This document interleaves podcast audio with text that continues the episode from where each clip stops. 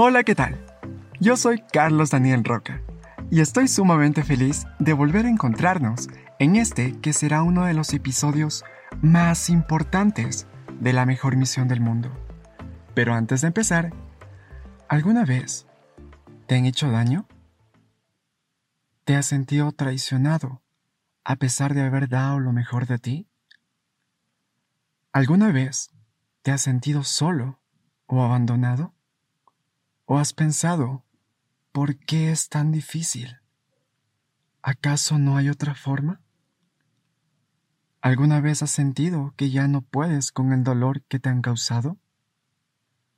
La angustia ha llenado tu ser.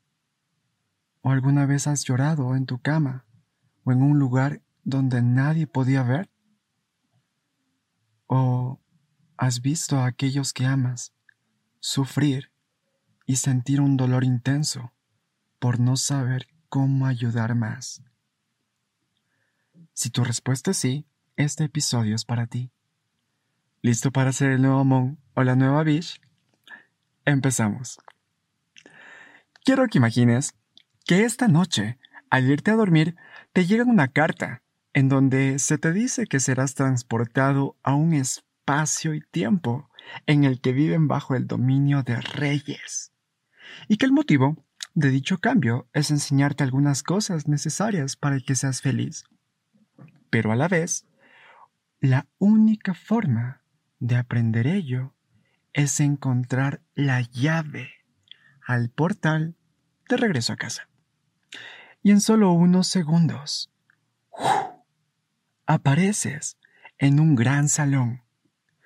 Todo está en silencio, así que en busca de explicaciones de lo que ha pasado, un sujeto grande y con una corona grita tu nombre, y al darte vuelta, te da un empujón y dice, siempre estás perdiendo el tiempo. Y saca una lista con muchas cosas por hacer. Y dice que si no las haces, serás muy infeliz. Así que empiezas a hacer todo lo encomendado. Y así pasa tu vida, año tras año. Hasta que un día entra por la puerta del gran salón el rey de un lugar lejano y dice, Todos aquellos que queráis ser libres, venid conmigo y tomad la llave que necesitáis. Tú dudas de que sea verdad, pues en todos los años que has estado en ese lugar han llegado otros reyes ofreciendo exactamente lo mismo. Y al hacer caso a su llamado, te has dado cuenta que las cosas solo han empeorado. Y has terminado en el mismo lugar, incluso en peores condiciones. Así que no aceptas su llamado. Nuevamente, pasan otros años, y el mismo rey regresa con cartas de los que se fueron con él la vez pasada diciendo que están bien. Al parecer, él cumplió su promesa. Y nuevamente dice, todos aquellos que queráis ser libres, venid conmigo. Así que empiezas a caminar hacia él. Pero el rey malvado dice, Ya estás mucho tiempo aquí. Es imposible que te marches. Ja. Es más, debes morir. Está escrito. Así que manda a sus guardias, y ellos te apresan y te golpean sin piedad. El rey bueno siente mucho dolor. Siente mucho dolor por tu sufrimiento. Así que intenta interceder por ti. Pero sabe que no es posible debido a dichas leyes. Pero espera, dice el rey bueno. Sí hay una forma de ayudarlo. La estipulada gran ley del uno por uno lo permite. Tú te quedas viéndolo asombrado, pues esta ley implica que una persona sufra un castigo hasta la muerte para que otra sea libre. Y un rey quiere hacer eso por ti. Aún incrédulo, ves como el rey bueno firma el tratado. A ti te liberan y efectivamente, él sufre un castigo hasta la muerte. Ahora te pregunto, si el rey bueno se sacrificó por ti, ¿irías a por la llave de regreso a casa? ¿O te quedarías ahí mismo? Creo que sería tan triste que después de todo ese sacrificio no se tomara la llave. Es muy probable que ya hayas hecho una relación de esta historia con la vida real. Pero aún así la diré. Ese sacrificio ya se hizo. Se hizo en verdad. Por ti y por mí. Jesucristo, el Salvador, tanto de los que vivieron antes de Él como de los que hemos vivido y seguirán viviendo después de Él. Su sacrificio que hizo que suplicara al cielo si hay otra manera de hacerlo. Pero siendo la única manera, lo hizo, pues sabía que valdría la pena. Y por cada uno de sus poros salió sudor en forma de grandes gotas de sangre.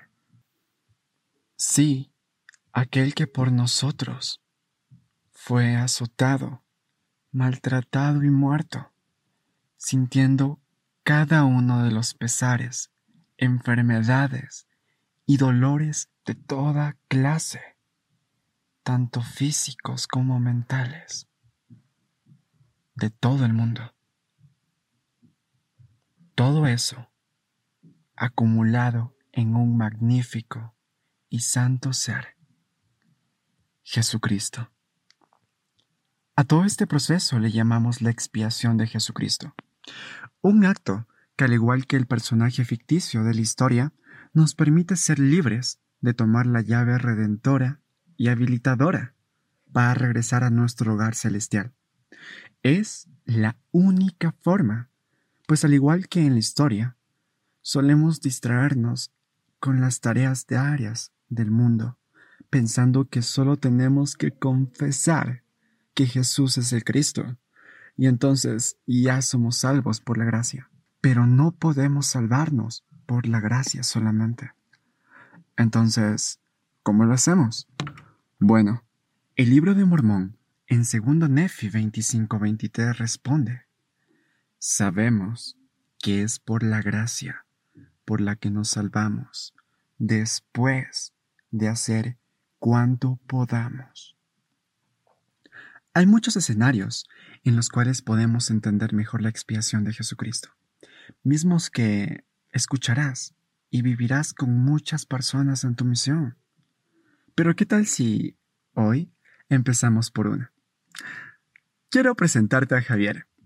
De ahora en adelante lo imaginaremos muchas veces. ¿Lo puedes ver? Imagina su cabello. Es lacio. Imagina su estatura. Tipo 1,73. Pero sobre todo, imagina sus ojos y la tristeza que hay en ellos.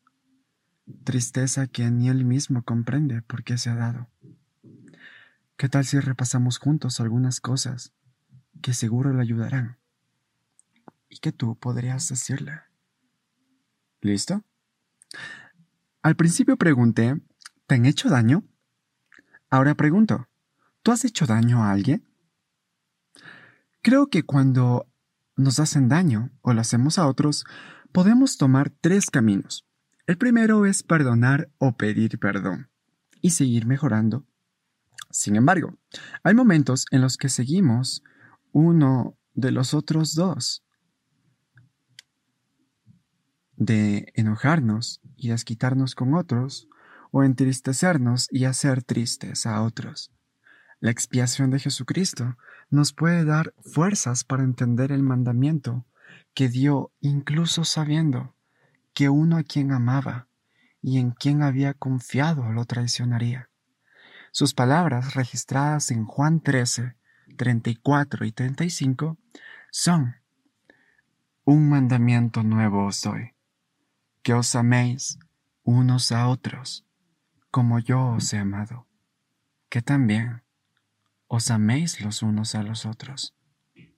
En esto conocerán todos que sois discípulos míos, si tenéis amor los unos por los otros.